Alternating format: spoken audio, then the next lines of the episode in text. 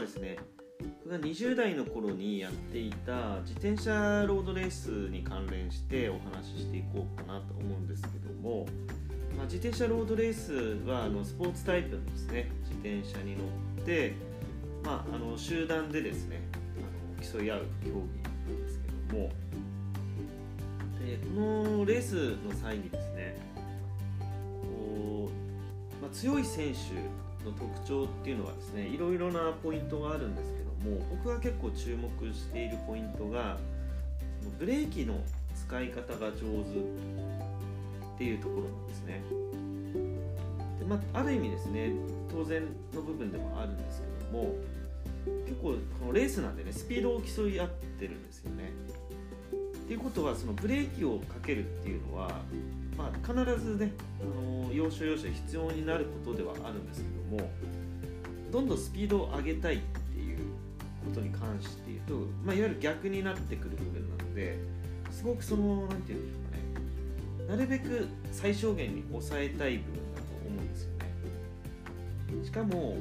スピードに乗ってる時にブレーキをかけるっていうのはすごくその何て言うんでしょうかね心理的にもこうロスをするような感じというかスピードをね落としすぎてしまうでは非常に不利になってしまうっていうことがあってこの辺の戦略ってかなり重要だと思うんですよね。もちろんその加速していくとかですねスピードを上げていくっていうそういうスキルっていうのももちろん当然です。大事になってくるんですけどもむしろですねこの差がついてくる部分っていうのはこのブレーキの使い方の部分なんじゃないかなと思うんですよね。でま、そのタイミングを見るっていうことはその状況判断とかですね。こうこれブレーキが遅れるとこれ、まあ、すごいリスクにもなると思うんですよね、まあ、急ブレーキっていうリスクにもなりますし、まあ、その分そのワンテンポ遅れるブレーキが遅れるっていうことはその後のその加速も遅れるんですよね。ブレーキして終わりじゃなくてその後また再度加速していかないと結局レースっていうのは常に開していって、まあ、お互いですねこうスピードを出し合ってる状態なので非常にそこの駆け引きっていうかですねあとやはりこの一番エネルギーを使う部分ってそこだと思うんですよね。スピードに乗ってしまえば結構逆にあの楽なんですよね。でもこのストップゴーの部分って一番こう負荷がかかる部分だと思うんですよね。でこれをですねやっぱりこう数をこなせるっていうことも、まあ、そういう意味でのスタミナっていうんでしょうかね。これすごいメンタルも絡んでくると思うんですけども逆にこう躊躇してしまうとかえってその不利になってしまうですね結構いろんなこと考えれるんですよね。だからこのブレーキっていうのはその絶対必要な局面があってその効果的にね使うことでかえってその後の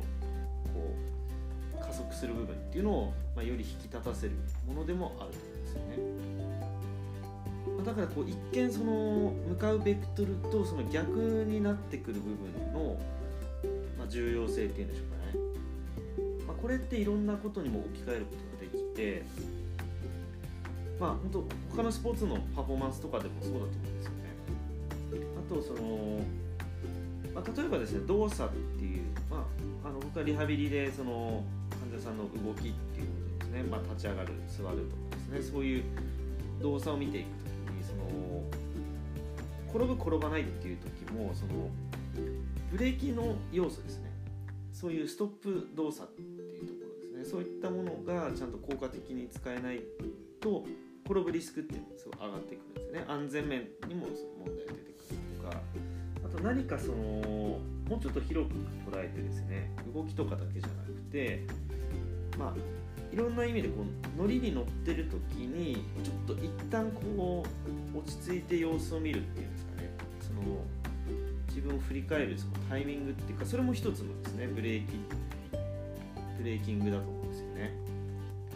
まあ、ブレークってこうね休むっていうあのブレイクタイムっていうのはその休むっていう意味。まあちょっとそのブレーキって意味はちょっと違うと思いますけどもそんな風にですねちょっと捉えることもできるのかなと思うんですよね。だからすごくそのどんどんどんどんこうていうかスピードを上げていくパワーを上げていくっていうだけではなくて一方でその休息っていうんですかね。休息とかその一旦立ち止まってみるっていうか、まあ、そういう意味でもねブレーキっていうのはやっぱり、ね、重要な、まああ、人生含めてですねそれ乗りこなしていくっていう意味でですねすごく重要なものなのかなっていうのをですね、まあ、あの昔のそういうですね自転車レースに出ていた時の経験と照らし合わせてもですね結構大事なポイントになってくるんじゃないかなっていうふうに思うんですよね、まあ、トレーニングなんかもそうですよね。トレーニング調子いいなと思って、ね、休息とかおろそかにしていると急にやっぱりパフォーマンスって落ちてくるものだと思うんですよね、まあ、その前に自分でちゃんとしたタイミングでブレーキを使えればあの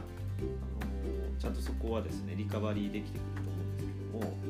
結局あの自分でブレーキかけないと別の意味であの強制的にストップしちゃうんですよね。自分の調子が悪くなっちゃったりとかあのもっとこう危ない状況でねストップせざるを得ない状況みたいなのがですね出てきてしまったりっていうこともあるんですよね。なので、まあ、しっかりそういうものをですね使い分けるといいますか、まあ、あのブレーキを上手に使うっていうのはそういう意味でもですね